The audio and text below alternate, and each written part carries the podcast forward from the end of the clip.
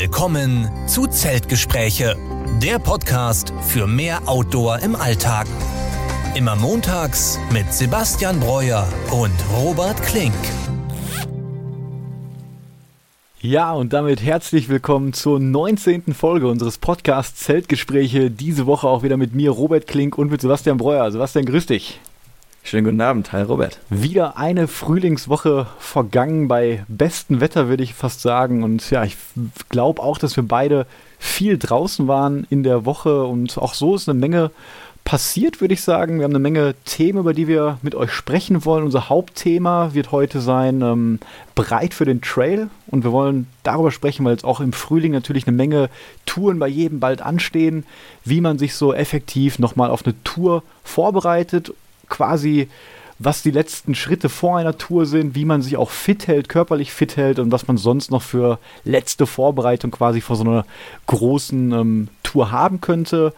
Aber bevor wir damit anfangen, ähm, ja, wie immer, Sebastian, frage ich dich, wie war denn deine Woche und was hast du so erlebt? Ja, Woche, Woche war super bei mir. Das Wetter hier im Süden etwas durchwachsener. Ich würde sagen, ich habe das äh, Beste draus gemacht und zwar ganz quasi äh, im Sinne der Mikroabenteuer bin ich Freitag schon los von der Arbeit.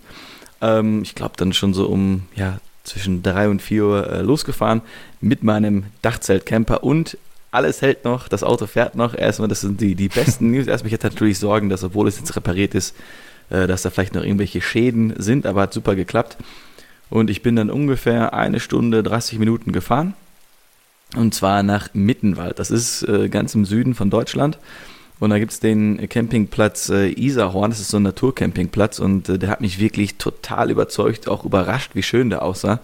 Ähm, also da könnt ihr vielleicht auch mal online gucken, wie da schon die Bilder aussehen. Also Isarhorn ist quasi so ein, eben so, ein, so eine Ausstellung ähm, von Land, an die Isar, da macht die Isar so einen kleinen Bogen rum. Also der Campingplatz ist auf so einer, ja, so ein Inlet, so einer Halbinsel ungefähr. Und äh, die Halbinsel ist dann voller riesiger Tannenbäume und man campt quasi unter diesen und zwischen diesen Tannenbäumen. Also das sieht schon mal sehr, sehr schön an. Kann man sich das so vorstellen, wie auch unsere Hütte in Schweden quasi? Die war auch so auf einer Halbinsel. Ja, ungefähr so. So in Schweden oder Kanada-mäßig sah das aus. Äh, auch sehr weit weg von der Straße. Und wenn man ein bisschen mehr Bodenfreiheit hat, was ich natürlich äh, hatte, kommt man auch ganz nah an Isar ran. Also mein Stellplatz, ähm, den ich dann hatte, da ist auch kein Strom, kein gar nichts. Also man kann sein Fahrzeug da hinstellen und dann war ich wirklich direkt vor der Isar. Also ich konnte fast von meinem Dachzelt in die Isar rein, äh, reinfallen, wenn ich wollte. Und auch quasi in dem Sinne, was du erzählt hast mit der Vorbereitung. Ich habe natürlich das ganze Gear im Auto gehabt. Zelt ist drauf, Küche ist hinten drin, Schlafsack war drin. Ich musste quasi nur dann am Freitag in der Mittagspause kurz äh, zum, zum Rewe gehen, ein paar Sachen einkaufen und hatte dann Abendessen und Frühstück äh, mit dabei. Und ja, diese, die Schönheit einfach der Region, die war, die war echt der Wahnsinn. Also allein die Fahrt dahin war schon schön. Und ich war auch alleine unterwegs, habe dann ganz in Ruhe mein Zelt aufgebaut, habe dann abends gekocht, habe so ein paar Sachen ausprobiert. Ich habe ja ein paar neue ähm, Gegenstände auch gekauft, mhm. also auch so ein, so ein Ventilator für das Dachzelt, den man quasi um die Dachzeltstangen wickeln kann. Der hat super funktioniert. War schon so warm, dass ähm, du ihn wirklich gebraucht hast oben im Zelt? Es war eigentlich zu kalt, aber ich wollte nur halt gucken, ob er funktioniert. Äh, und ich habe auf jeden Fall gemerkt, ich hatte den äh, RAB-Schlafsack dabei. Der hatte, glaube ich, dann Komfort. Ja, jetzt wahrscheinlich noch so minus 4, minus 5 hat er noch. Und es war schon äh, relativ frisch, auch wahrscheinlich durch die Nähe zum Wasser wird es ja immer ein bisschen äh, bisschen kühler und ähm, ja, ich habe mir dann abends noch ein leckeres Essen zubereitet. Ich habe so einen Zweiflammen Gaskocher von Outwell im Kofferraum stehen und da ist leider passiert, dass dann meine Gaskartusche eingefroren ist. Ich habe ja den Gasdruckregler von 50 Millibar, aber irgendwas stimmt da noch nicht so ganz. Also ich kann so zwei, drei, vier, fünf Minuten kochen und dann ist er eingefroren. Mhm. Deswegen habe ich dann den Rest des Abendessens auf unserem Mini-Hiking-Tracking-Kocher äh, weitergekocht. Damit, damit ging es dann, er hatte volle Pulle äh, gearbeitet. Das war dann super. Ich habe dann an den, am nächsten Tag, dann am Samstag, ein bisschen Yoga gemacht, äh, meditiert und war auch wandern. Aber nicht auf irgendeinem Trail, den ich vielleicht auf Autoactive gefunden habe, sondern von dem Campingplatz aus konnte man eine Straße dann überqueren. Und äh, dann gab es ganz viele so ganz kleine Trails, also so wie wir das auch in, in, Schweden hatten, so ganz kleine Pfade, die so durch den Wald gingen und die Region ist quasi so dieses Karwendelgebirge. Mhm. Und das ist wirklich super wild und da das Wetter halt ein bisschen durchwachsen war, war es auch komplett leer und da gibt es halt sehr viele Schluchten oder die werden auch als Klamm bezeichnet. Also da fließen dann Flüsse durch. Es sieht wirklich total wild aus. Du hast quasi dann ähm, so ja, Flussbetten, äh, wo dann die Isar sich so ein bisschen durchschlängelt und da könnte auch einfach ein Grizzlybär rüberlaufen. Also Ähm, ja, es sah bei den Fotos auch schon so aus, ob da gleich ein Grizzlybär zu Isa kommt und da nach irgendeinem Lachs oder so greift. Ähm. Ja. Und die Fotos, die hast du ja auch auf deiner Instagram-Seite gepostet, auch eine lange Story ja. gemacht. Da können ja auch einfach auch mal alle gucken, wenn die sich das mal vorstellen wollen, wo du da warst, auch mit deinem Camper. Ähm, da findet man auf jeden Fall Fotos auf deiner Seite. Genau, da findet man Fotos. Ich habe da einiges hochgeladen, weil ich das so schön fand, wirklich äh, mir das so Spaß gemacht hat, da eben zu campen und zu kochen und äh, selber zu wandern. Und ich habe dann auch selber ein fünfminütiges Video aufgenommen, was ich dir ja auch geschickt habe. Mhm. Einfach um mal zu präsentieren, ähm, was ist das für ein Fahrzeug, was ist das für ein Dachzelt und was habe ich da für Gadgets drin, weil generell ist es würde ich mal sagen, ein simples Setup. Es ist nichts fest eingebaut, außer das Dachzelt, was oben eben drauf ist. Der Rest ist einfach so eine Kitchenbox, ein Zweiflammen Gaskocher, eine Kühltruhe und dann so ein paar andere Sachen, die einfach das Campingleben einfach und komfortabel, komfortabel irgendwie gestalten.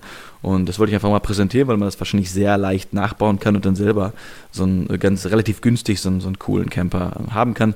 Und ich denke, wenn du dann die, die Zeit findest, wirst du es ja auch hochladen. Es hat nicht ganz die Videoqualität, die die Leute wahrscheinlich sonst von deinen Videos gewohnt sind, auch am Anfang ein paar Windgeräusche.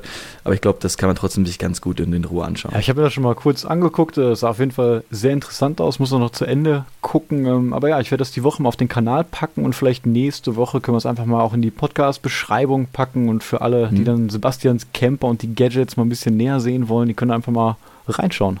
Ja, und auch einfach die, dann sieht man auch, wie ich da genau in der Isar stehe, äh, wie naturnah das Ganze ist. Und ähm, ja, das ist echt, da kann man wirklich mit einem Camper hinfahren, da wird man ein bisschen weiter oben stehen, man kann mit einem Fahrrad hinfahren und zelten, man kann dahin tracken. Äh, da war dann auch noch ein VW-Bully-Treff, also ganz alte VW-Camper mhm. standen auch noch, darum haben Lagerfeuer gemacht. Also ein, ein Traum. Und natürlich abends Sternenhimmel, also das ist wirklich ein vollkommenes Campingerlebnis. Wenn du mal wieder in München bist, würde ich sagen, fahren wir da auf ja, jeden Fall. Ja, das würde ich wirklich sehr, sehr gerne machen und auch vorzugsweise ja. dann wieder mit deinem Auto. Da haben wir auf jeden Fall ja die Gewährleistung, dass wir direkt ans Wasser fahren können mit der, ja. mit der Bodenfreiheit und ja, ich habe ja auch immer noch nicht im, im Dachzelt geschlafen und äh, da freue ich mich drauf. Und eine Frage noch, die mich und wahrscheinlich alle Podcast-Hörer der ersten Folge brennend interessiert, Sebastian. Warst du denn auch in der Isar schwimmen? Also dies, diesmal nicht. Äh, es, eigentlich hätte ich das machen können. Ja, und die Isar ist auch super klar, fast schon so bläulich noch, weil da noch sehr viel Gletscherwasser drin ist. Ähm, ich denke, deswegen ist sie auch ein bisschen kälter. Also mhm. man ist ja auch näher am, am Ursprung. Ja.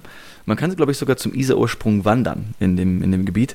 Äh, auf jeden Fall ist sie da ein bisschen kälter. Äh, und ja, die Strömung, die ist zwar ein bisschen dünner und flacher dort, aber die Strömung war schon echt mhm volle Kanone. Also das würde ich mir gut überlegen, ob ich da zumindest am Campingplatz da äh, reingehe. Also ich war leider nicht drin. Du mit deinem Wetsuit würdest dich vielleicht reintrauen, aber ich habe mich da nicht reingetraut. Ja, ich überlege auch schon die ganze Zeit, ähm, ob ich jetzt für mich die Stand-Up-Pedal-Saison hier eröffne oder auch endlich mal mein Packraft teste, was ich seit Weihnachten habe und immer noch nicht getestet habe. Aber ich habe am Wochenende geguckt, der Baldner See oder die Ruhe ist immer noch nur 8 Grad kalt und ich mhm. glaube, ich warte, bis es mindestens zweistellig ist, weil auch wenn ich jetzt ein paar Monate nicht mehr gefahren bin, da kann schon mal sein, dass ich dann äh, mal reinfalle. Es war auch sehr windig hier. Ich habe zwar schon ein paar Leute gesehen, die hatten dann aber auch noch dicke Anzüge an. Und äh, ja, da gucke ich auf jeden Fall, dass ich das bald mal machen kann. Also freue ich mich sehr darauf, mal wieder aufs Wasser zu gehen. Also wäre cool, wenn du das Packraft mitnehmen könntest, vielleicht, wenn du mal wieder in München bist, weil ähm, auf der anderen Seite von dem Campingplatz, also hinter der Isar, da hat eben so ein ganz cooles Waldstück angefangen, wo quasi gar keine Trails sind oder was auch so ein bisschen unerschlossen wirkt. Mhm. Und ich habe die ganze Zeit überlegt, wie komme ich darüber, um da einmal durch den Wald zu laufen? Und natürlich kam ich da nicht rüber, aber vielleicht dann können wir dich mit dem Packraft einmal rüber schicken, dass du dann die andere Seite erkunden kannst. Ja, da sollten wir auf jeden Fall mal eine kleine Mikroabenteuer-Tour rausmachen. Vielleicht bringe ich da einfach das Stand-Up-Paddleboard auch noch mit, dann können wir auch zu zweit darüber, eine mit dem Packraft, eine mit dem Board und dann erkunden wir mal ein bisschen da die Landschaft. Und es gibt auch in der Region ähm, semi zugelassene Wildcampingplätze. Okay. Also es gibt äh, so, oder Biwakierplätze gibt es da auf jeden Fall. Also da können wir auch mal gucken, ob wir dann vielleicht eine Nacht campen und eine Nacht dann wirklich rumlaufen und dort mit dem Zelt übernachten. Also können wir gucken, dass wir das kombinieren können, wie wir das sehr gerne machen. Ja, sehr gerne. Das hört sich sehr spannend an. Dann habe ich noch eine Frage zu deiner Übernachtung. Da musste ich am nächsten Tag so ein bisschen lachen, als ich gesehen habe, dass du mir um 4 Uhr nachts quasi geschrieben hast, es ist so kalt und ähm, dass es halt sehr, sehr kühl war und 3 Grad war. Und ähm, wir hatten ja auch letztes Mal, glaube ich, darüber gesprochen, ähm, dass ja so ein Stück Luftraum zwischen dem Aufstelldach und dem Fahrzeug ist und da ein bisschen Kälte von unten vielleicht kommt, aber deine Dachzeltbox ja auch relativ gut abgeschirmt mit der Aluminiumbox dort ist. Aber würdest du sagen, dass das auch vielleicht eine gute Option gewesen wäre, da auf deiner Isomatte schlafen im Dachzelt? 100 Prozent, das habe ich dann auch überlegt, ähm, weil wenn man eben auf dem Schlafsack liegt, natürlich, dass der Stoff, auf dem ich liege, der wird ja noch mehr kompressiert. Also mhm. ich denke schon, dass die meiste Kälte dann wirklich von unten kommt. Ich habe da so eine Memory Foam Matratze drunter und eine Kondensationsmatte und noch diese Aluschicht. Aber die Aluschicht wird natürlich auch relativ kalt. Ja, und ähm, wenn man das Dachzelt aufklappt, da ist ja auch noch so ein Gelenk quasi, wo man das eben zuklappt wie so, ein, wie so ein Buch. Und an dieser Stelle kommt auch sehr viel Luft eben oder kann Luft von unten reinkommen. Also das heißt, von unten, wenn es dann nochmal so kalt ist wie die Isomatte, dann hat man auf jeden Fall nochmal eine viel bessere Schicht. Ich hatte ja noch eine, eine Wolldecke dabei, die ich erst drüber gelegt hatte und dann aber drunter gelegt habe. Okay. Und das war auf jeden Fall viel, viel besser. Ähm, generell, was so ein bisschen das Problem bei diesen Zelten ist, gerade mit dem äh, schwereren Stoff, dass man schon innen drin gut Kondensation hat. Obwohl ich jetzt die Matte hatte, zumindest unter der Matratze war dann nichts. Und an den Stängen innen drin ist auch noch Stoff, das heißt, da sammelt sich auch nichts, aber trotzdem an der ganzen oberen Seite war halt dann schon Kondensation dran. Und wie man das löst, ich musste dann vielleicht die Fenster noch ein bisschen äh, weiter aufmachen, aber das ist so eine Sache, die ist mir aufgefallen, dass man auf jeden Fall Kondensation da haben wird. Das heißt, wenn man mal bei Minusgraden unterwegs ist, wird man auf jeden Fall sowas haben wie wir in Essen und, und nach Venlo, dass es komplett von innen zufriert. Ja, okay. Es gibt dann halt noch so eine, so eine extra Isolationsschicht, dass man innen drin reinhängen kann. Man kann quasi so, so eine Mini-Isolation sich noch dazu kaufen, aber die habe ich jetzt natürlich mhm. erstmal nicht gekauft. Ich denke, als nächstes, wenn ich nochmal bei solchen Temperaturen dann im Dachzelt bin, würde ich vielleicht die Isomatte mitnehmen, aufpusten und mich darauf legen. Ich denke, das wird schon ein richtiger Plus an Komfort und, und Wärme sein. Ja, kann auf jeden Fall nicht schaden. Und für die Aufstelldächer gibt es auch so eine Isolationsschicht extra noch. Das wird dann außenrum quasi befestigt, ist ja. dann auch bei starkem Wind so ein bisschen so ein kleiner Schutz oder starkem Regen. Da habe ich auch sehr viele Leute jetzt ähm, gesehen übers Wochenende, die damit auch noch gekämmt haben, das dran hatten, auch als ich in Holland war. Habe ich selbst auch noch nie getestet. Ähm, brauchte ich, glaube ich, bis jetzt auch nicht so, aber kann ich mir schon vorstellen, dass das auch einiges an Wärmeleistung und Windschutz nochmal gibt. Ja, auf jeden Fall. Das Einzige, was natürlich immer dann ein bisschen schade ist bei diesen Hauben, die dann äh, drin sind oder drüber, die machen auch die Fenster ja, zu. Genau. Also dann ist dann so ein mhm. bisschen diese Dachzeltgeschichte, dass man dann schön rausguckt auf seinen See oder seinen Fluss oder den Berg, dann so ein bisschen ja, das äh, weg. Deswegen würde ich erstmal gucken, dass man vielleicht ohne auskommt, aber die Option gibt es natürlich, dass man sich da was drüber legen ja, kann. Und gerade wenn ich auch in meinem Fahrzeug unten schlafen kann, ähm, dann würde ich quasi in den Nächten, wo ich so einen Schutz vielleicht bräuchte, dann einfach unten schlafen und ähm, müsste dann nicht extra noch so eine Anschaffung tätigen. Ja, da bist du natürlich mega flexibel mit deinem Fahrzeug, dass du oben und unten schlafen kannst. Den Luxus habe ich da leider nicht, deswegen muss es in Ruhe aufbauen, dann steht das Fahrzeug da und dann muss ich oben schlafen. Aber bisher hat es wirklich super viel Spaß gemacht und ich habe natürlich gut geschlafen. Ich bin halt einmal dann um 4 Uhr wach geworden. Kann auch teilweise daran liegen, dass die Isar relativ laut ist. Also die hat schon eine gute Geräuschkulisse, wenn die daherfließt. Und dann eben die Kombination mit dem, dass es am Wasser ist und da deswegen vielleicht auch ein bisschen kälter, weil sich das auf der Temperaturanzeige eigentlich gesehen habe. Das war irgendwie drei Grad war angegeben. Es hat sich schon ordentlich äh, kälter angefühlt, wenn man am Wasser ist. Ja, vielleicht auch nochmal zum Verständnis für alle, wo der Unterschied zwischen einem Aufstelldach und einem Dachzelt ist, weil ich mich da auch selber manchmal sprachlich vertue. Ich glaube, ich habe es gerade auch einmal falsch gesagt. Also ein Aufstelldach ist wirklich das, was man von einem klassischen T6 Bully Camper kennt, also ein Dach, was im Fahrzeug fest integriert ist und was quasi einfach nur das Dach nach oben schiebt. Und ein Dachzelt ist etwas, was man extern kauft und quasi auf einem ja, Dachgepäckträger oben fest drauf montiert. Und die Hauptunterschiede sind dabei natürlich einerseits, dass das eine fest, das andere nicht ist. Aber natürlich kann ich bei einem Aufstelldach den Boden auch nach oben machen und kann dann quasi in mhm. meinem Fahrzeug stehen. Habe dann die Stehhöhe und kann auch aus meinem Fahrzeug heraus in das Zelt gehen. Also ich muss mein Fahrzeug nie verlassen, wie jetzt zum Beispiel ähm, bei einem Dachzelt. Über die Vor- und Nachteile haben wir schon ausführlich geredet, Sebastian, glaube ich. Ja. Ähm, nur noch mal zum Verständnis, wenn wir da so ein bisschen mal von den Begriffen äh, ja, hin und her reden. Ja, also der Name ist schon recht ähnlich, aber die Funktion unterscheidet sich ja dann doch äh, deutlich teilweise. Mhm. Äh, ich als ähm, Dachzelt-Fanboy kann da nur noch mal zu sagen, dass man bei Dachzelten natürlich, da man die ja die Softshell-Variante zumindest aufklappt, dass man da auch dann vielleicht bis zu vier Personen unterkriegen kann, weil quasi dann sich die Liegefläche verdoppelt, während bei dem integrierten Aufstelldächern äh, meistens dann nur zwei Personen drin schlafen können. Ja. Das wollte ich auch nochmal loswerden. Und jetzt natürlich möchte ich mich gerne fragen, was hast du denn gemacht in der Woche und womit hast du dich beschäftigt? Ich habe mich mit echt vielen Dingen beschäftigt. Ähm, das war eine sehr erlebnisreiche Woche, würde ich sagen. Die Outdoor-Tätigkeiten waren dabei eine Sache. Natürlich mhm. ähm, haben wir ja gerade den Hochfrühling, würde ich sagen. Also die ersten Blüten sind schon abgefallen bei manchen Bäumen, aber jetzt ist wirklich alles grün und wir hatten ja auch vor kurzem noch eine lange Regenphase, deswegen dachte ich am Anfang der Woche, dass der, der Frühling diesmal auch ähm, ja, sehr nass, ausreichend feucht wird, der Boden genug Grundwasser hat. Das ist jetzt zum Ende der Woche doch so ein bisschen trockener wieder geworden. Heute hat zum Glück noch mal geregnet heute Nacht. Aber ich war ja quasi in Quarantäne erst und dann auch in Holland und ich habe jetzt erst die Woche wirklich wieder aktiv angefangen, meine normalen fünf verschiedenen Wanderrouten in Essen zu laufen. Und das war mhm. wirklich super spannend für mich, weil ich bin ja den ganzen Winter diese Routen gelaufen und ich habe die immer gesehen und irgendwann habe ich mich dann immer weniger auf die Landschaft da auch konzentriert und mehr auf meinen Podcast, mein Hörbuch. Aber diesmal war es so, als ob ich die alle zum ersten Mal gelaufen bin, weil es einfach jetzt Frühling war, weil es so eine starke Frühlingstransformation einfach gibt an so vielen Stellen kannst du nicht mehr durch die Wälder gucken, durch die Büsche, sondern alles ist grün und blickdicht und die Wege wirken einfach ganz anders, die Landschaft wirkt mhm. ganz anders. Es ist super spannend, die ganzen verschiedenen Bäume zu sehen. Ich mag Kastanien zum Beispiel im Frühling auch immer sehr. Die sind so, so knall neongrün und natürlich alle Bäume, die richtige Blüten haben in bunter Farbe und das war super spannend. Ich habe voll viele Fotos auch gemacht, ähm, weil mich das einfach so fasziniert hat. Einfach dieser Vergleich. Ich bin quasi in dieser Winterlandschaft noch in Quarantäne gegangen und nach Holland gefahren, kam dann wieder und alles sieht anders aus und alles ist grün und das war ja super spannend. Einen Tag bin ich auch einfach mal von meiner Route quasi abgewichen, einfach mal frei Schnauze quasi gelaufen, einfach mal die Wege, die mich gerade so angesprochen haben, habe da sogar noch ein paar neue ähm, ja, Wege entdeckt hier im Wald und das war super, super spannend. Am Wochenende kam ich leider nicht zu langen Wanderungen. Ich habe am, am, Sonntag in meiner Heimatstadt in Gladbeck eine, eine, kleine Wanderung auf die Halde gemacht. Und Halden, für alle, die nicht von hier kommen, sind quasi einfach künstliche Berge, die durch den Bergbau, durch die Zeche entstanden sind. Und von diesen kleinen Mini-Bergen hat man fürs Ruhrgebiet gesehen schon mal echt schöne Aussichten auf jeden Fall. Und die mhm. werden auch bepflanzt und schön parkähnlich angelegt.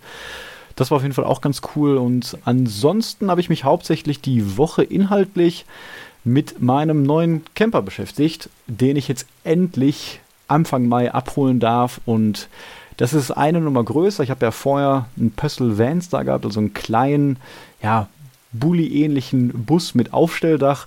Und jetzt habe ich einfach einen, einen Kastenwagen geholt auf Fiat Ducato Basis, ein Sunlight für alle, die sich da so ein bisschen auskennen, aber auch ein relativ kleiner, die kürzeste Länge, die ein Kastenwagen haben kann, 5,40 Meter.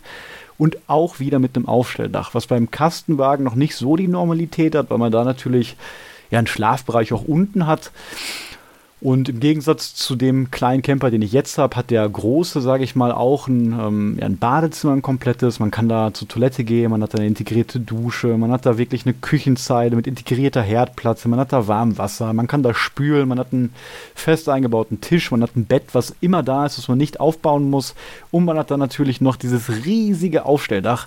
Das wollte ich gerade schon erwähnen, als du von dem Vorteil von dem Dachzelt gesprochen hast. Ähm, ich würde fast sagen, bei dem riesigen Aufstelldach, was das Fahrzeug hat, weil das wirklich über die komplette Breite des Kastenwagens und Länge geht, können auch vier Leute schlafen. Und das ist auch wirklich jetzt bei dem Fahrzeug das weltgrößte Aufstelldach, glaube ich. Also weil du eine unglaublich lange Liegefläche hast. Ich kenne die Maße jetzt nicht auswendig, aber es zieht sich quasi über das gesamte Dach ähm, mhm. dieser 5,40 Meter, natürlich bis auf, auf die, die Fahrkammer vorne, aber auch die komplette Breite. Ähm, Deswegen erhoffe ich mir da schon luxuriöses Schlafen auch oben. Habe diesmal auch extra ein Aufstelldach gewählt, was sich von vorne komplett öffnen lässt.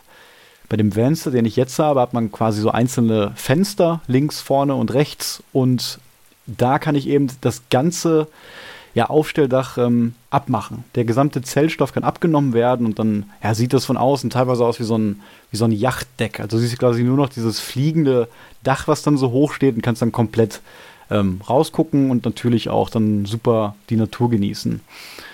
Und ja, dadurch, dass das Auto auch komplett eine Stehhöhe hat, also nicht erst eine Stehhöhe, wenn man das Aufstelldach aufgeklappt hat, ist man da auch relativ hoch. Du kommst auch nur mit der Leiter aufs Dach dann und mhm. hast dann natürlich auch von da eine wunderbare Aussicht und da hat man natürlich so Vorstellungen, man fährt dann, fährt dann in den Wald äh, hinein und campt dann da und stellt sich dann aufs Dach und guckt irgendwie mit dem Fernglas durch den Wald ja. und sucht da Rehe oder Greifvögel oder so. Aber das stelle ich mir ähm, schon sehr spannend vor und da gab es eben noch eine Menge organisatorisch ähm, zu erledigen meiner Seite aus und, und eine Menge Zubehör habe ich natürlich wieder gekauft. Ich meine, du weißt ja selber, was da alles dazugehört. Ja. Man kann da wirklich Unmengen an Geld ausgeben, aber irgendwann ist da auch mal die Grenze und ja, wie gesagt, das ist mein zweites Campingfahrzeug jetzt. Ähm, ich vermiete die halt auch nebenbei, nutze sie natürlich sehr gerne am liebsten selber, aber wenn ich dann selber mal auf Trekkingtouren bin, ähm, dann hoffe ich, dass ich die halt nebenbei an andere Outdoor-Freunde vermieten kann und ähm, ja, dadurch finanziere ich das Ganze dann auch. Also ich könnte mir jetzt auch nicht leisten, die beiden Fahrzeuge so zu kaufen. Ansonsten habe ich mich noch mit der Planung der kommenden Wochenenden beschäftigt. Ich habe schon mal erwähnt, wir haben jetzt den dritten großen Steig in Essen, den Zollvereinsteig, der quasi durch unser größtes UNESCO-Welterbe hier in Essen führt. Ähm, die Zeche Zollverein ist auf jeden Fall äh, sehenswert, auch mal rein als Tagestrip ohne eine Wanderung für alle, die es noch nie gesehen haben. Und der Zollvereinsteig ist eben 26 Kilometer lang und führt über gerade erwähnte Halden, die um die Zeche Zollverein herum sind, durch einen schönen mhm. Landschaftspark in Gelsenkirchen und eben über das gesamte Betriebs- und Gartengelände der Zeche Zollverein. Da hat man wirklich eine wunderbare Mischung aus Wald, Natur, ähm, ja, der, der klassischen Kultur hier aus dem Ruhrgebiet. Man kann sich da die Zeche angucken, die Maschinen und hat dann von den Halden super Ausblick. Deswegen hoffe ich mir sehr viel von diesem Trail und werde da jetzt am kommenden Freitag auch mit meinem Camper hinfahren. Dort gibt es nämlich einen Spot, an dem man wahrscheinlich erstmal nur mit dem Auto schlafen darf, also einen Stellplatz. Ich hatte in Erfahrung gebracht, ob man da vielleicht noch mit einem Zelt schlafen darf, aber ich konnte das bis jetzt final noch nicht klären, weil ich da telefonisch ähm, nur Leute erreicht habe, die sich ja irgendwie nicht hundertprozentig mit auskannten. Deswegen würde ich ja. das für euch auch einfach mal testen, ob man da wirklich eine Tracking-Tour ausmachen kann und dann sogar legal mhm. vielleicht zelten kann auf dem Trail, weil dieser Stellplatz, der liegt so 100 Meter entfernt von der Route und das würde sich halt super anbieten, vielleicht dorthin zu fahren, das Auto stehen zu lassen am Freitag irgendwie fünf bis zehn Kilometer noch zu laufen, dort richtig schön ähm, zu zelten und den restlichen Steig dann im Morgengrauen zu erledigen. Das war mein ursprünglicher Gedanke. Ich werde das jetzt erstmal, wie gesagt, mit dem, mit dem Fahrzeug machen. Muss ich noch schauen, ob ich dann einfach hinfahre, dort schlafe und dann den kompletten Steig laufe oder das irgendwie doch kombiniere. Ähm, ja, weil ich hätte schon Lust, Samstagmorgen den Steig zurückzulegen. Ich werde das Ganze auch filmen, genauso wie ich das beim Baldener Steig und beim Kettwig Panoramasteig auch getan habe und hoffe dann, dass das ein relativ ähm, spannendes Mikroabenteuer auch mal wieder wird. Ja, hört sich mega an. Ich habe da jetzt noch ein paar Fragen, die sich angehäuft haben bezüglich deinem Fahrzeug. Mhm. Äh, dazu einmal wollte ich fragen, ähm, welchen Motor du jetzt hast, weil beim Ducato gibt es ja eine Vielzahl an Motoren, die man auswählen kann. Das war die erste Frage. Äh, dann wollte ich einmal fragen, welches Heizungssystem du drin hast, äh, Gas oder Diesel. Ähm, und dann hätte mich noch äh, interessiert, da du sie ja zur Vermietung hast, beide Fahrzeuge, hast du jetzt auch bei dem, du, bei dem Sunlight auch so ein paar richtige Gimmicks, Gadgets, nenne ich mal, äh, mitgekauft. Also quasi wieder wie die USB-Lösung zum Wasserkochen oder ist es jetzt eher so ein bisschen traditioneller, dass du jetzt halt dein Besteck da drin hast und, äh, und das dann quasi so normal vermietest mit den normalen Haushaltsgegenständen? Ja, erzähle ich dir sehr gerne. Also der Motor an sich ist nicht der kleinste, aber auch nicht der größte, liegt bei 140 PS und ist ein ganz mhm. normaler mhm. Dieselmotor und da ich auch das Aufstelldach drauf habe, bringt das auch eine Menge Gewicht noch hinzu. Das sind ein paar hundert Kilo, die so ein Dach dann noch extra wiegt. Und da mhm. habe ich mich dazu entschieden, jetzt nicht den kleinsten Motor zu nehmen, sondern lieber eine Nummer größer. Dadurch, dass das Fahrzeug nicht auch wie normal sechs Meter lang ist, sondern ein bisschen kürzer, ist man dann auch ein bisschen flotter unterwegs und hat trotz ja. des Aufstelldachs immer noch ähm, genug Zuladung. Man darf natürlich nur bis maximal 3,5 Tonnen Gesamtgewicht fahren mit einem normalen Führerschein und das Fahrzeug ja. hat ohne alles 2,8 und ähm, da habe ich dann auf jeden Fall noch eine Menge Spielraum und müsste mit den 140 PS auch ähm, gut vorankommen.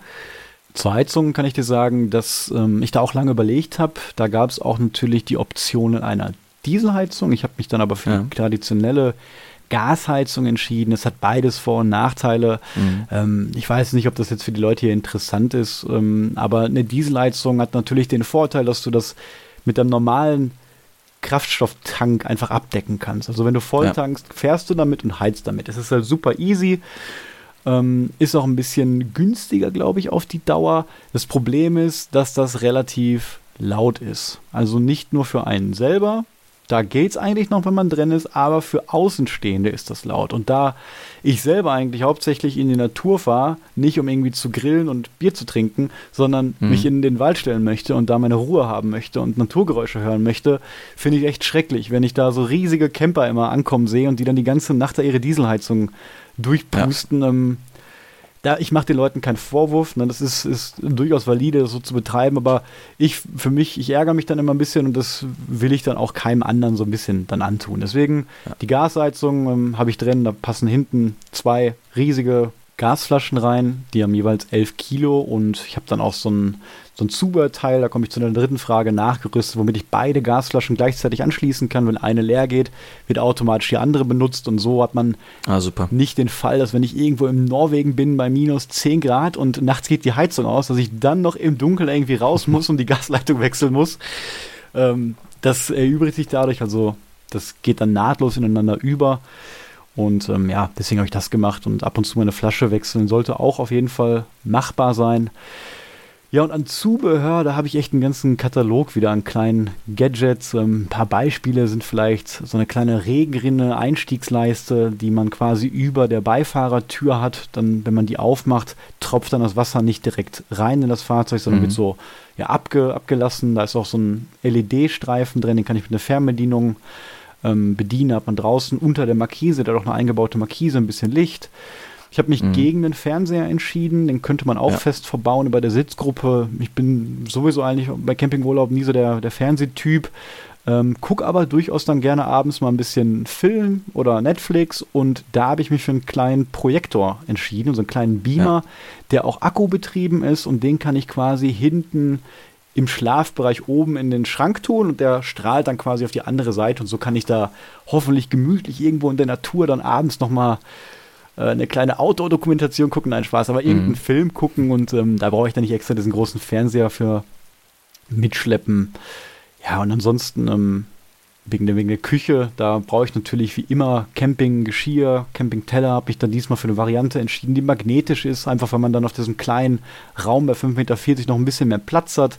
Man kann ja. Gläser, Teller und so einfach auf den Tisch stellen und kann damit auch losfahren. Also der Magnet ist so stark, dass es dann nicht verrutscht und auch das Besteck, was dabei ist, kann man, wie man das so vom Campinggestier kennt, was jetzt nicht unbedingt ultraleicht ist, sondern fürs Camping gedacht ist, so zusammenstecken und das ist dadurch dann auch noch ähm, platzsparend. Und ich denke auch mal, ähm, dass ich darüber auch nochmal ein Video machen werde, auch über die Ausstattung und das Zubehörkonzept, was ich mir da überlegt habe. Das habe ich ja bei dem anderen Fahrzeug auch gemacht und da durchaus ja. positive Rezension auch bekommen. Das fanden die Leute sehr interessant. Ich weiß jetzt nicht, ob das auch für unsere Zielgruppe immer so interessant ist. Also für die Leute, die jetzt eigentlich nur wandern, nur tracken gehen und gar nicht dieses fahrzeugbasierte Camping betreiben. Aber natürlich ähm, könnt ihr mir da auch gerne Fragen stellen oder Sebastian und ich, wir reden ja immer gerne über diese mhm. äh, Sachen, über dieses fahrzeugbasierte Camping. Und ähm, wenn da Interesse besteht, dann teilt uns das mit und dann können wir auch nochmal eine separate Folge einfach über unsere Fahrzeuge machen. Da können ja, wir, glaube ich, unendlich lange drüber erzählen.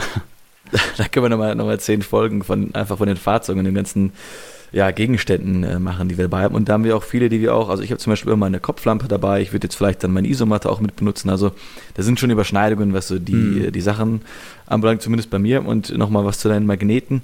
ist, glaube ich, eine echt äh, coole Sache. Und zwar, ich, auf dem Campingplatz war auch ein Pilot, unterwegs. Also ich habe mich auch schon mal informiert, wie man vielleicht in so Wohnmobil ja, wohnen und arbeiten kann und ein bisschen so Workation, äh, Work, Vanlife machen kann. Und das war eben ein Modell, was dort stand, was ich auch interessant für mich fand. Da hat ein Ehepaar äh, drin gewohnt oder Urlaub gemacht und das habe ich mir dann auch mal angeschaut, also echt cool von innen drin. Auf jeden Fall hatten die nicht eine magnetische Lösung. Und als sie dann so einen Schrank aufgemacht haben, um mir stolz zu zeigen, was sie da alles mithaben, da ist alles durch die Gegend gefallen, alles runtergefallen. Also man schätzt, glaube ich, dann bei so einer Fahrt, wie viel da dann doch auseinanderfällt. Mhm. Deswegen, glaube ich, ist diese Magnetsache eine gute Investition und eine sehr geschickte Lösung gewesen. Ja, das war natürlich ein bisschen teurer als normales Campinggeschirr, aber wie gerade schon erzählt, mich nerven einfach diese ganzen Geräusche auch, wenn ich irgendwie ja. draußen bin. Ne? Und gerade dieses Klappern während der Fahrt, das kannst du natürlich versuchen einzudämmen mit so Schubladen, Einsätze und so. Aber natürlich die cleanste Lösung ist einfach, wenn das wirklich festgepappt ist mit einem Magnet. Das Coole ist auch, dass du das an die Decke wirklich machen kannst. Also ich könnte, mhm. ich habe jetzt keine Weingläser, aber du könntest dir theoretisch vorstellen, wenn du reingehst, dann einfach so die Gläser ähm, neben die Tür so an die Decke zu machen und die können dann auch ja. immer da bleiben während der Fahrt. Und dann kann man einfach noch viel im Fahrzeug als extra Storage nutzen, was sonst gar nicht einfach verfügbar wäre.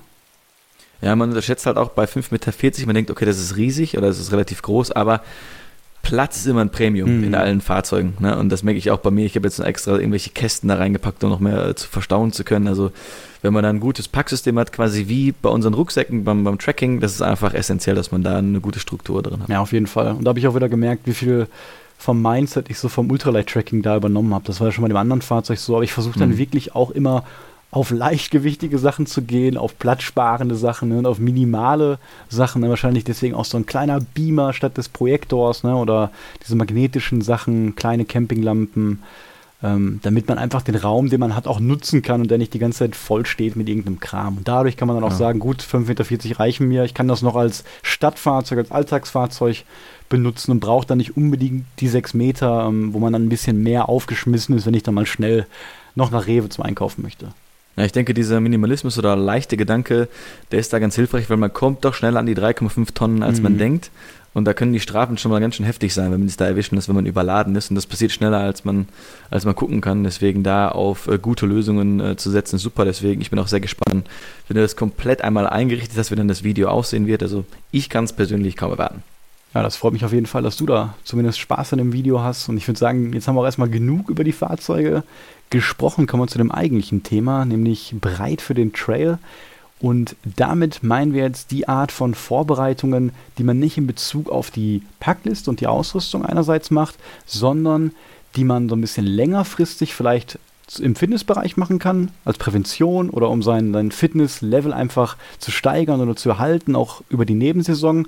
Und andererseits jetzt zum Saison, Saisonstart, was man da alles beachten muss, wenn man jetzt kurz vor einer Tour steht. Also was machen wir wirklich in der Woche vor der Tour, die letzten Vorbereitungen und was müssen wir jetzt auch vielleicht machen, ähm, ja, weil das ganze Equipment immer im Winter jetzt so im Schrank lag. Was muss man da vielleicht nochmal entstauben? Welche Vorbereitungen muss man zum Saisonstart alles treffen? Und da, Sebastian, haben wir uns ein paar Gedanken schon gemacht und du hast mhm. direkt als erstes gesagt, ja gut, Fitness ist da schon mal sehr wichtig, ne? weil wenn du den Trail, den ersten großen angehst, auch wir beide hatten ja schon die große Tour in Fendo und bald den, den die Schwarzwaldtour, ähm, wie können wir darauf trainieren oder wie kann man die Fitness am besten erhalten? Wie machst du das? Ja, du hast ja schon mal, glaube ich, gesagt, bei wirklich langen Trails, dass man äh, fit wird auf dem Trail. Den Luxus haben wir jetzt ja nicht bei den Sachen, die wir unbedingt vorhaben. Das heißt, ich möchte gerne schon in der Situation sein, dass ich weiß, ich kann gut diese Etappen meistern. Mhm. Ja?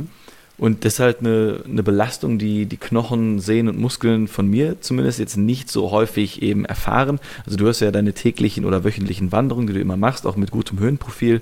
Ähm, das habe ich jetzt so direkt nicht, weil ich halt komplett in der Innenstadt wohne. Ich kann natürlich hier durchlaufen, aber ist eben nicht, nicht so spannend. Das heißt, ich versuche mir natürlich dann auf andere Weise vorzubereiten. Einmal ist es wünschenswert für mich, dass ich vielleicht noch ein, zwei Kilo an Fett verliere, bevor wir quasi starten, dass quasi mein Gewicht vom Rucksack leicht ist mein eigenes Körpergewicht ein bisschen, ein bisschen leichter ist. Das ist natürlich auch schon für dann die Gelenke und die Muskeln. Mhm. Dann versuche ich natürlich auch irgendwie noch die Beine zu stärken. Das heißt, ich gehe auf jeden Fall ein bisschen joggen, ich mache Übungen für die Beine und was für mich da super hilft, ich mache wirklich so ein bisschen Yoga slash Pilates, weil natürlich auch die Core-Muskeln sind da sehr wichtig, dass man aufrecht gut steht, dass man eine gute Dynamik hat beim Laufen, dass der Rucksack dann gut auf dem Rücken sitzt, dass man gerade steht, solche Sachen. Und Yoga schneidet dann auch so ein bisschen in die Prävention mit rein. Also wenn man da sich gut immer dehnt, äh, mhm. weiß, welche Routinen man dann macht, dass man sich auch dann wenn man auf dem Trail ist, wieder gut dehnt, dass man vor Yoga gemacht hat und ein bisschen mehr flexibel ist und dass die Muskeln einfach auch gestärkt sind. Das sind so Sachen, die ich auf jeden Fall mache, um mich darauf vorzubereiten, also das Fitnesslevel auf einen guten Stand bringen, ein bisschen weniger Fett haben, äh, eine gute Dehnungsroutine zu haben und generell einfach das so, ja, die Knochen, Muskeln und Fasern alle auf einem guten Status sind. Und äh, ich glaube, du hast ja auch schon mal erzählt, ähm, dass du ja Probleme mit dem Knie mhm. ab und zu hast. Und das ist natürlich auch eine Sache, die dann ganz klar unter Vorbereitung und Prävention fällt, dass du dich jetzt quasi so vorbereiten kannst, dass du nicht dann direkt am ersten Tag den Trail abbrechen musst, weil dein Knie schmerzt, ne? sondern eben Sachen, auf die man sich dann vorbereiten kann, durch Stärkung der Muskulatur, mit verschiedenen Übungen an dem Knie oder auch dann ein bisschen mehr dehnen und so weiter und so fort. Also da gibt es auf jeden Fall viele Möglichkeiten, sich da gut vorzubereiten. Ja, auf jeden Fall. Du hast schon viele wichtige Punkte angesprochen. Und das war auch der Hauptgrund, warum ich jetzt eigentlich wirklich effektiv ab Dezember, Januar angefangen habe, mich wirklich zu zwingen, jeden Tag wenigstens diese fünf Kilometer zu laufen. Mhm. Einfach weil ich nicht diese Fitness verlieren wollte, die ich durch die ganzen Tracking-Touren bekommen habe, die wir letztes Jahr so erreicht haben. Und andererseits, wie du gerade schon gesagt hast, hatte ich ja Probleme in Schweden bekommen oder kurz vor auf dem Rheinsteig mit meinem Knie rechts so ein bisschen. Und da habe ich mich dann wirklich damit beschäftigt, wie ich mich kurzfristig auch vor den Touren schon darauf vorbereiten kann. Da habe ich mir dann auch zu Hause so eine Routine gemacht, auch mit so einer Faszienrolle, ähm, wo ich dann wirklich effektiv ja. genau die Bänder gedehnt habe. Ähm, ja, die man braucht, damit man eben nicht diese Knieprobleme bekommt bei heftigen An- und Abstiegen. Und das ist eben was, was ich jetzt auch dann machen werde. Bei der Wochenendtour, da mache ich es meistens nicht, weil ähm, ja, die waren jetzt von den Höhenmetern immer nicht so hart in der Vergangenheit gewesen und meistens mhm. habe ich das auch erst nach ein paar Tagen Belastung wirklich. Und wenn wir aber jetzt den Westweg machen, da werde ich mich wieder die letzte Woche zumindest darauf vorbereiten. Aber auch nur, weil ich davor jetzt die letzten Monate keine Probleme mehr hatte. Wenn ich jetzt wirklich jedes Mal Probleme hätte, würde ich, glaube ich, dieses Dehnungstraining auch regelmäßig immer machen. Genauso wie ich diese kleinen ähm, ja, Wanderungen auch immer so mache. Ja, das ist doch nochmal ein guter Punkt. Also wenn man jetzt, man muss sich halt mit seinem Körper beschäftigen, muss irgendwie hineinhorchen, gucken, was können vielleicht, wo können Probleme entstehen. Und es ist jetzt auch nicht schlimm, wenn man irgendwie ein Problem hat, sagen wir mal, irgendwie ein Knöchel, der Probleme macht oder das Knie oder der Rücken. Das ist auch alles vollkommen okay.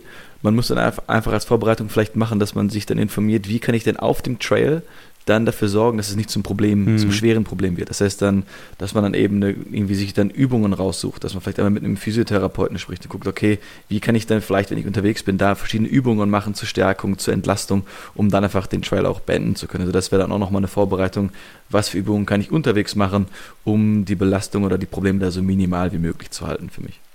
Ja, und generell hilft es natürlich, wenn man zumindest ab und zu wandern geht, so einmal die Woche am Wochenende, ne, das reicht schon, damit man dann nicht komplett als Neuling so auf dem, auf dem Trail dann steht mhm. oder ähm, wenn man im Winter gar nichts macht, dann ist es wahrscheinlich schon sehr komisch, wenn man dann auf einmal direkt am ersten Tag wieder 20 Kilometer läuft, ne, wenn auch so ein normaler Bürojob ähm, da ist, dann bewegt man sich ja auch nicht viel und deswegen einfach generell immer so ein bisschen Sport machen. Wir machen ja beide auch noch andere Sachen, auch wenn ich jetzt zweimal die Woche klettern gehe noch, da merke ich ja. auch, dass es meinen Rücken auf jeden Fall stärkt und ich dann den Rucksack auf jeden Fall angenehmer auf dem Trail tragen kann und stabiler tragen kann. Ne? Ich würde das jetzt nicht als explizite Vorbereitung sehen, dass man unbedingt seinen Rücken trainieren muss, gerade wenn wir auch im Ultraleichtbereich da sind. Ne? Das machen wir auch, damit wir den Rücken so ein bisschen ja, entspannen können. Ähm, aber helfen tut es auf jeden Fall. Ja, und was wir uns dann auch noch hier aufgeschrieben haben, ist quasi generell, also nicht nur bei großen Touren, sondern auch die Mikroabenteuer, die wir ja auch den Leuten immer ans Herz legen, dass man quasi den Rucksack immer so weit wie möglich gepackt hat und äh, bereit hat. Dann ist quasi die Hemmschwelle, dann loszugehen, nochmal alles einzupacken, die Sachen zusammenzusuchen. Wo habe ich das hingelegt? Wo ist das? Das fällt dann komplett weg und man kann direkt Rucksack rauf und losgehen. Deswegen immer die, die wichtigsten Sachen schon drin haben. Rucksack so weit wie möglich gut gepackt haben mit einem guten System und natürlich äh, den Schlafsack oder den Kilt dann eben zum Schluss einpacken, weil der sollte jetzt nicht die ganze Zeit dann quasi ähm, ja, zusammengestopft da drin sein. Also den dann halt zum Schluss drauf packen, aber ansonsten wenn es geht, den Rucksack immer quasi bereit haben für irgendwelche coolen, spontanen Ausflüge, die euch einfallen. Ja, ich mache es auch immer so, dass ich quasi einmal pro Jahreszeit oder pro Saison dann einmal meinen Rucksack auspacke, mein Inventar checke, auch mal gucke, so ist noch alles jetzt nach dem Winter heile, muss ich vielleicht was austauschen und dann wirklich hm. jetzt zum Frühling hin, wo ich weiß, da kann schon tagsüber warm werden, nachts noch relativ kühl, dass ich dann dafür erstmal jetzt für die nächsten paar Monate mir so ein kleines Set, so eine Packliste zusammenpacke, das in meinen Rucksack packe, Natürlich außer dem Schlafsack, wie du schon richtig gesagt hast, und außer die kurzfristigen Verbrauchsgüter, die ich so habe. Mhm. Und dann weiß ich einfach, der Rucksack ist jetzt gepackt erstmal und egal, was ich jetzt die nächsten ja, Wochen mache oder Monate mache, ich habe dann erstmal schon diesen Grundstock in meinem Rucksack und kann dann gegebenenfalls noch ein paar Sondergegenstände noch hinzufügen, wie dann eben ein Mückennetz. Und da gibt es natürlich auch Dinge, wie ich gerade schon erwähnt habe, ähm, die man mal nach so einer Winterpause angucken sollte. Und das ist zum Beispiel der Wasserfilter. Viele benutzen den Sawyer Squeeze, wie Sebastian und ich auch. Und mhm. wenn man den jetzt mal so eine Saison benutzt hat, also nach langen Touren sollte man es sowieso machen, aber auch wenn er mal länger lag, dass man den einmal quasi sauber macht. Und ähm, wie man das macht, das ist da auch immer gut äh, bei, der, bei dem Beipackzettel erklärt. Da gibt es auch so ein paar ähm, extra Gegenstände dabei, mit denen man das quasi so rückführen kann, die Flüssigkeit. Und kann man sich auch bei YouTube mal angucken, wie sowas geht. Man kann da auch Essig für benutzen, quasi, dass der einmal in Essig getränkt wird. Das tötet dann die restlichen Bakterien ab. Und ähm, ja, man, man spült das Wasser quasi rückwärts durch, sodass dann auch ähm, kleiner Dreck dann weggeht und muss dann das ein bisschen liegen lassen und oft ausspülen, damit das dann auch nicht nach Essig mehr schmeckt. Und dann hat man quasi erst wieder einen sicheren und sauberen Wasserfilter und das ähm, ja, sollte man schon mal so nach so einer langen Pause oder nach so einer ganzen Saison dann auch am Ende vielleicht machen. Und es ist auch noch gut zu wissen, habe ich glaube ich auch noch nie erwähnt, dass ein Wasserfilter im Optimalfall niemals einfrieren sollte. Also wenn der feucht ist und der dann im Winter bei minus 5 Grad einfriert, dann kann es sein, dass da drin die ganzen Membranen und die Filter auf jeden Fall Schäden nehmen. Also da sollte man immer aufpassen, wenn ihr im Winter Touren macht und ihr braucht den Wasserfilter, tut den am besten in euren Schlafsack mit rein. Irgendwo, mhm. dann ist es auf jeden Fall über 0 Grad. Meistens auch, wenn er irgendwie nah am Schlafsack draußen liegt, wenn er ganz feucht ist, aber da spricht eigentlich nichts dagegen, den Fußraum zu packen oder sowas, denn du hast ja an deinem Schlafsack auch oft noch so ein kleines Fach, ne? da würde sich auch anbieten, ja. da diesen Wasserfilter reinzulegen. Und genauso könnte man auch noch überdenken, seinen Schlafsack einmal sauber zu machen oder sogar zu waschen. Je nachdem, was man hat, ob man Down oder Apex hat, kann man da auch ein bisschen den Loft wiederherstellen, also die, die Puffer ähm, die der Schlafsack hat. Man darf da nicht zu viel erwarten. Gerade bei Apex bringt das nicht so viel, aber es ist schon mal ganz schön, den zu reinigen. Da ist ja auch Dreck drin und eine Menge Schweiß und der riecht dann auch besser und wird in jedem Fall danach wieder ein bisschen besser noch sogar warm halten, würde ich sagen. Und äh, guter Punkt. Kennst du dich denn äh, da aus? Bei wie viel Grad oder wie man das genau? Wahrscheinlich Handwäsche oder wie kann ich mir das vorstellen? Und was sind dann die Unterschiede für Daune und Apex oder herkömmliches synthetisches Material. Kann ich gar nicht genau für alle Schlafsäcke, Kills und Füllungen sagen. Ich weiß, dass man den Großteil wirklich in die Waschmaschine packen kann, dann wahrscheinlich bei gemäßigter Temperatur und Drehgeschwindigkeit. Ich habe einfach meinen Hersteller damals gefragt, Astukas, ähm, wie kann ich den Kilt waschen? Der hat mir eine konkrete Anleitung gegeben und dann habe ich das genauso gemacht und war dann im Großteil auch zufrieden und ich würde euch da empfehlen, auch nicht einfach blind alles in die Waschmaschine zu packen, sondern schon nachzugucken, nachzufragen, weil da kann auch schon viel schief gehen und wir wollen da mhm. den Loft dann auch äh, nicht beschädigen. Und was mir gerade auch noch einfällt, was man auch noch checken kann und was dir jetzt, jetzt zum Beispiel bei unserer Fendo-Wanderung passiert ist, kannst du vielleicht mal erzählen, da war das Thema Tracking-Stockspitzen. Genau, weil wir sind ja sehr viel auf Asphalt gelaufen und dann haben noch meine Trackingstöcke doch ein eher sonderliches Geräusch von sich gegeben bei jedem Aufsetzen und dann haben wir uns den mal angeschaut und dann fällt uns auf, die Metallspitze war komplett abgenutzt. Ja, und das ist natürlich dann nicht so ein toller Komfort, wenn man, wenn man länger läuft. Deswegen auf jeden Fall werden wir da jetzt äh, Nachhilfe schaffen. Ich glaube, die Metallspitzen sind so weit abgenutzt, dass man gar keine neuen draufpacken kann. Deswegen ist unser Plan, dass wir jetzt quasi äh, Gummistutzen draufpacken was natürlich auch irgendwie Vorteile hat im, im Sinne von Geräuschdämmung. Also dann wird sich das auf jeden Fall ein bisschen besser anhören, wenn ich dann im Schwarzwald unterwegs bin. Aber das sollte man auf jeden Fall auch checken, dass die Track Trackingstöcke äh, ja, abfahrbereit sind und äh, nicht alles abgenutzt ist. Ja, hat natürlich jetzt in deinem Fall trotzdem irgendwo funktioniert, ne? aber man hat schon gemerkt, dass sie gar keinen Grip mehr haben, so über den mhm. Boden geschliffen sind und der Stock nimmt natürlich auf Dauer dann auch Schäden, wenn da gar keine Spitze drauf ist. Und auch noch ein Thema, was du auch letztens erst gemacht hast und ich letztes Jahr ist die Überprüfungen der autorelevanten Impfungen. Und da sprechen wir hauptsächlich über die FSME-Impfung, haben wir auch schon mal angesprochen, die ja. Zeckenimpfung. Und du hast die, glaube ich, erst letztens neu aufgefrischt, oder? Genau, ich hatte die damals schon, weil ich mit meinen Eltern früher einmal in Österreich war, Bildstadt zum Urlaub im Sommer und da schon die Berge äh, lieben gelernt. Auf jeden Fall hatte ich damals die komplette Dreier-Schutzimpfung bekommen habe ich mich jetzt dann beim Hausarzt informiert und gefragt, jo, wie komme ich denn jetzt wieder auf die 100% Schutz? Und wenn man schon mal die drei Impfungen hatte, braucht man nur eine Auffrischimpfung, die dann wieder für fünf Jahre hält. Also das war echt eine super angenehme Sache. Kann ich nur jedem empfehlen, einmal zum Arzt gehen, Auffrischimpfung und zack ist man dann erstmal bei FSME auf jeden Fall auf der sicheren Seite. Ja, ich werde das auch nochmal überprüfen. Ich glaube, ich mache das direkt in der Woche, vielleicht bevor wir fahren oder vielleicht ein paar Wochen vorher. Vielleicht braucht das ein bisschen Zeit zu wirken. Werde ich auf jeden Fall nochmal meinen Arzt konsultieren und gerade wenn man da auch in Süddeutschland unterwegs ist, jetzt vor allem im Mai, Juni ist eine super Zeckenzeit mhm. und in Süddeutschland ist einfach das ähm, Risiko höher, da an der Hirnhautentzündung FSME zu erkranken und das ist überhaupt nicht gut, also sollte man in jedem Fall vermeiden. Was ich sonst doch gerne jetzt zum Frühling oder auch zum Sommer mache oder auch direkt vor langen Touren, sind meine Haare richtig kurz zu schneiden. Hört sich vielleicht mhm. lustig an, aber wenn ihr schon mal eine lange Trekking-Tour gemacht habt, wo es jetzt nicht jeden Tag eine Dusche oder so gibt und ihr euch vielleicht auch die Haare dann ähm, draußen wascht oder auch die dann abtrocknen müsst mit dem Buff, dann ist es einfach nur vom Vorteil, wenn die kurz sind. Ja. Ne, da hat man weniger, was man trocknen muss. Ähm, sieht dann auch nicht immer so verwildert aus, wenn man dann nachts äh, äh, nach so einer Nacht dann aufsteht. Und ähm, ja, das werde ich auf jeden Fall vor der Tour auch noch machen und damit hat man dann, glaube ich, ein bisschen weniger Stress. Ja, mir fallen ja die Haare eh aus, also bei mir wird das ganz natürlich geregelt. ja, und sonst fällt mir noch ein, ähm, gerade wenn man jetzt auch zu den wärmeren Zeiten eine Tour macht, dann checkt man natürlich auch einen Tag vorher nochmal das Wetter. Das sollte man sowieso immer machen.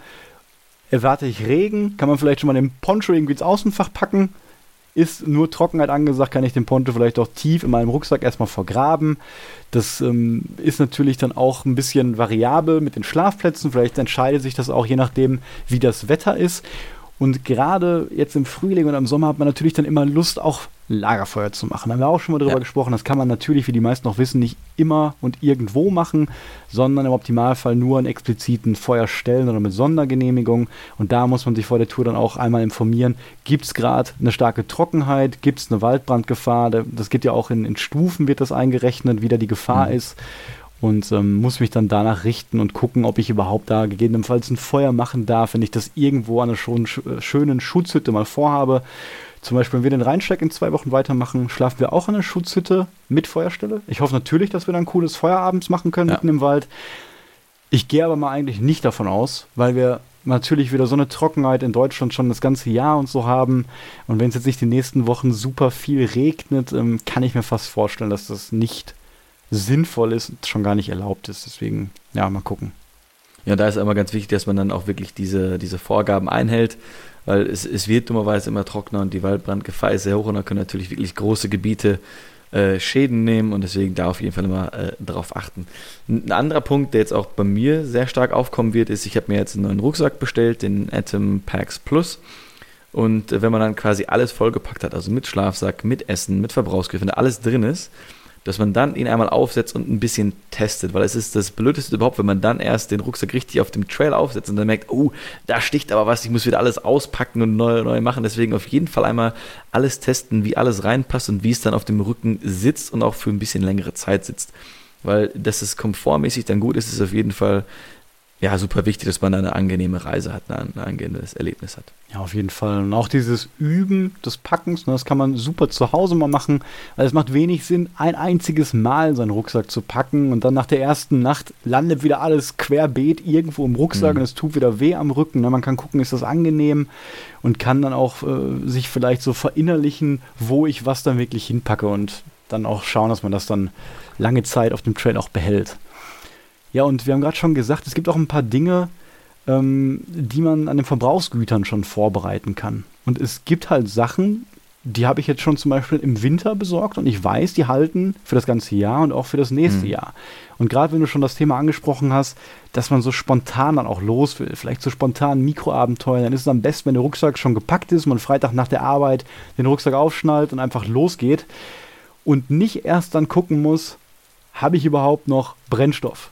Ne? Habe ich ja. noch Gas? Habe ich noch Trockennahrung? Habe ich noch Track and Eat? Habe ich noch Snacks? Und so ein paar Sachen kann man schon vorher kaufen. Wie gesagt, zum Beispiel Gas. Und es ist auch günstiger, wenn man davon mehr kauft. Ich habe mir vor einer Zeit mal zehn große Gaskartuschen geholt, zehn kleine. Und die habe ich hier seit zwei Jahren liegen. Die werden auch nicht so schnell schlecht.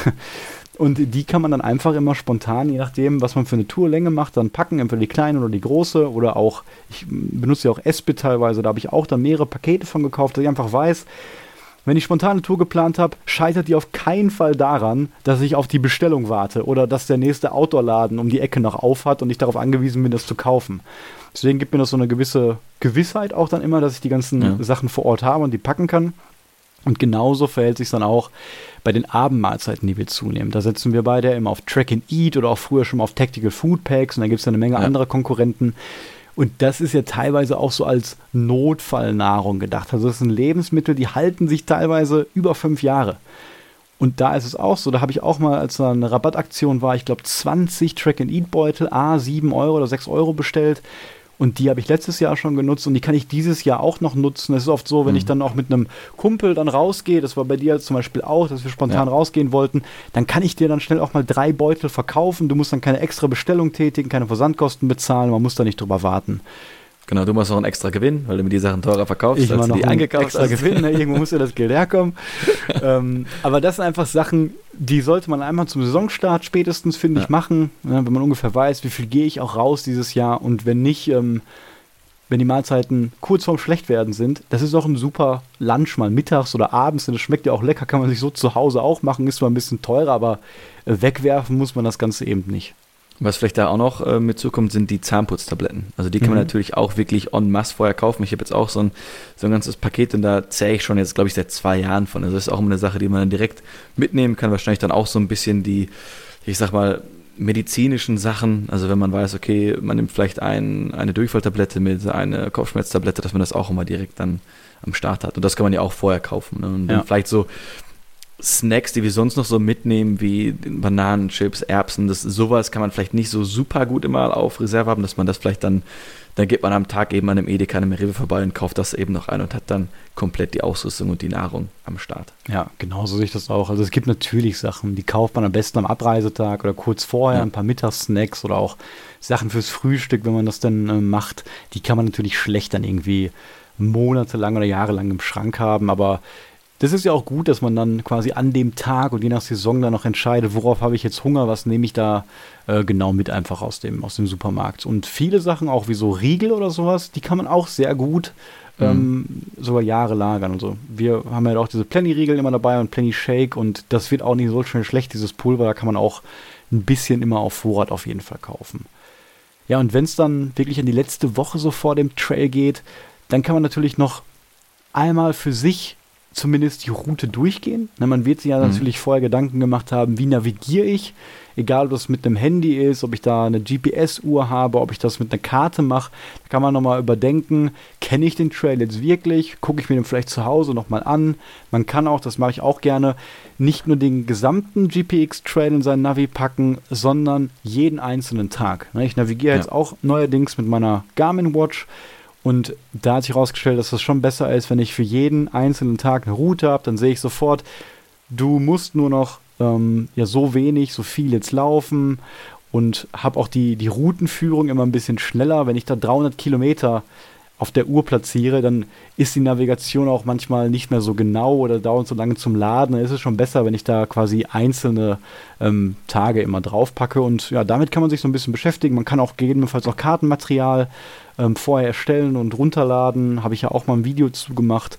Und ja, generell sollte man ja immer zwei Möglichkeiten auch bei der Navigation haben, immer so ein Backup dabei. Und ich finde das immer gut, wenn man sich da mit so spät wie möglich vor der Tour beschäftigt, weil man dann immer noch alles real im Gedächtnis hat. Wenn ich jetzt ja. schon irgendwie im Januar planen würde, wie genau die Tagesetappen für den Westweg wären, dann wüsste ich wahrscheinlich gar nichts mehr zu der Zeit. Und so, wenn ich das nochmal kurz vorher durchgehe, dann weiß ich vielleicht, ach ja, da war eine Schutzhütte, da kommt gleich eine Wasserquelle oder so. Und das macht natürlich auch viel für die Vorfreude, denke ich. Ja. Und dann natürlich auf jeden Fall ganz, ganz kurz vorher einmal noch die Packliste durchgehen, ob man wirklich alles dabei hat. Und es gibt, glaube ich, nichts Schlimmeres, als wenn man gerade auf dem Trail ist und sagt, okay, ah, jetzt habe ich doch meine Powerbank vergessen, mhm. jetzt habe ich doch die Kopflampe nicht dabei. Äh, das wäre dann schon wirklich äh, Worst-Case-Szenario. Also am besten nochmal einen Tag vorher genau die Packliste durchgehen. Wir, Robert und ich, wir sind auch super vergesslich, vergessen überall irgendwas, aber bis jetzt noch nichts Gravierendes auf dem Trail vergessen, weil wir eben vorher immer nochmal die Packliste durchgehen. Ja, so Packlisten sind auf jeden Fall echt für uns auch ein Segen. Das ist ja auch der Hauptgrund, die auch zu machen, so als kleine Erinnerungsstütze dann die Woche vorher, wenn man dann nochmal konkret sein ganzes Equipment checkt und guckt, ob man alles bei hat. Bei mir ist das aber auch schon trotz Packliste einfach passiert, ähm, weil ich mich vielleicht auch nicht daran gehalten habe, nochmal alles akribisch am Tag vorher durchzugehen, was man auf jeden Fall machen sollte, ähm, dass ich auch was vergessen habe. Und letztes Jahr, weiß ich noch, auf dem Rheinsteig war es einmal so, da hatte ich die Kopflampe vergessen. Da waren wir ein Wochenende dort, auch zu einer Zeit, wo es früh dunkel wurde. Und wir hatten dann nur eine Lampe, das ging auch. Da musste halt einmal einer vorlaufen, der andere dahinter. Und weil ich auch mhm. gefilmt habe, war es ein bisschen blöd, dass ich nicht alles ausleuchten konnte, aber kein riesiges Problem. Und das Beste war natürlich in Schweden, da waren wir schon wirklich in Schweden, sind schon tausende Kilometer mit dem Van gefahren. Da ist mir eingefallen, ich habe nur meine Jeanshose bei oder meine Jogginghose ja. und gar keine, gar nicht meine richtige Outdoor-Hose. Und da ich eine von Decathlon habe, die kurze Hose, die du auch letztens gekauft hast, konnten mhm. wir dann noch glücklicherweise spontan in Schweden an einem Decathlon halten und da habe ich die einfach nochmal gekauft. Ähm, hab die jetzt auch zweimal. Ist vielleicht auch gut, mal so ein Backup zu haben, aber ja, da, wie ihr seht, muss man da auf jeden Fall auch ein bisschen aufpassen, dass man da nichts vergisst und da können die Packlisten schon sehr, sehr gut helfen. Ja, und ich glaube damit, dass man quasi die Packliste nochmal durchgeht und quasi das der, der letzte Schritt ist, bevor man dann quasi losgeht, dass man quasi damit seine Vorbereitung abschließt. Damit können wir wahrscheinlich jetzt auch den, den Podcast abschließen, diese Folge abschließen. Ich hoffe, es hat euch Spaß gemacht. Ich hoffe, dass euch das ein bisschen noch geholfen hat für eure Vorbereitung und dass ihr dann jetzt noch besser vorbereitet und mit noch mehr Vorfreude auf eure nächsten Etappen loslegen könnt. Ja, und nächste Woche, Sebastian, haben wir beide schon Folge 20. Und dann müssen wir uns mal überlegen, was wir da für ein Thema machen, ob wir da ein kleines Spezial machen oder auch nicht. Mal gucken. Mhm. Aber wieder 19 Folgen schon hinter uns. Dann haben wir schon bei Folge 10 immer gesagt, dass das ja, sehr schnell ging bis da und das Gefühl hatte ich jetzt immer noch. Also wenn man bedenkt, wir machen schon 10 Wochen wieder den Podcast und morgen oder nächste Woche bei Folge 20, äh, ja, das ist schon, schon eine gute Leistung, würde ich sagen.